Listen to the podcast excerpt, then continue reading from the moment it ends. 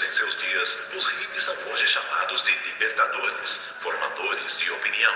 A inspiração por trás das mais poderosas tecnologias do século XXI, como os computadores Apple. Adictos, marginais e decadentes, ou um sinal de esperança para uma nação no limiar da destruição. Durante o ano de 1966, surgiu nos Estados Unidos o movimento hippie, que tinha maior concentração de jovens em São Francisco. Eles eram norte-americanos de classe média, alguns de família abastada. A maioria tinha entre 17 e 25 anos. Eles resolveram contestar os valores que seus pais acreditavam. A origem do nome hippie não é exata, pode ser derivada de hippie, quadril, em referência às blusas que usava amarradas na cintura, e outra origem seria a palavra happy, que significa feliz. A característica básica dessa, dessa moda foi o uso da cor. Introduziu o estilo unissex e seu gosto pelo colorido. Estava associado à cultura psicodélica. As roupas eram em geral estampadas e faziam alusão ao símbolo do movimento, paz e amor. Além de flor e movimentos orientais, moços e moças usavam cabelos longos, repartidos ao meio com um ar angelical. Eles adotavam um modo de vida comunitário, tentando a uma espécie de, de socialismo anarquista ou estilo de vida nômade e a vida em comunhão com a natureza.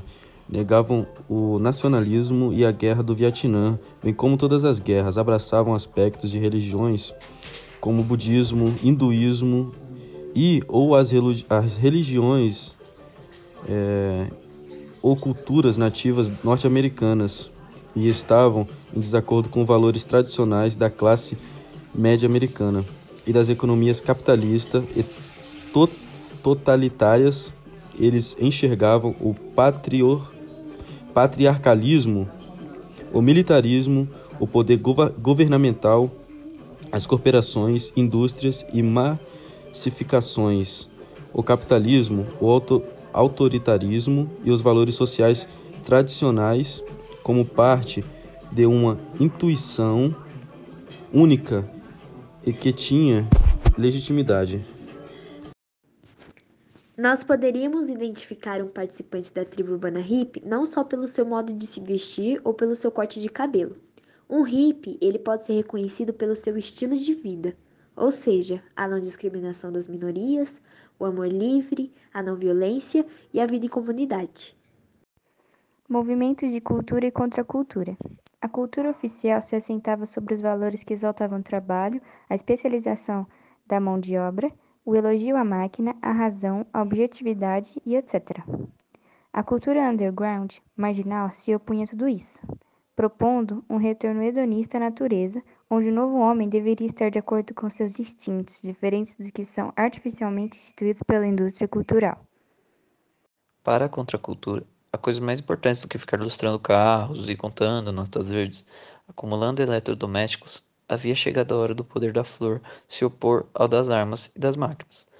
A filosofia do Flower and Power era drop out, saltar o muro e cair fora do sistema desacreditado, sexo, drogas e rock and roll, a imaginação, poder novo dentro de um submarino amarelo.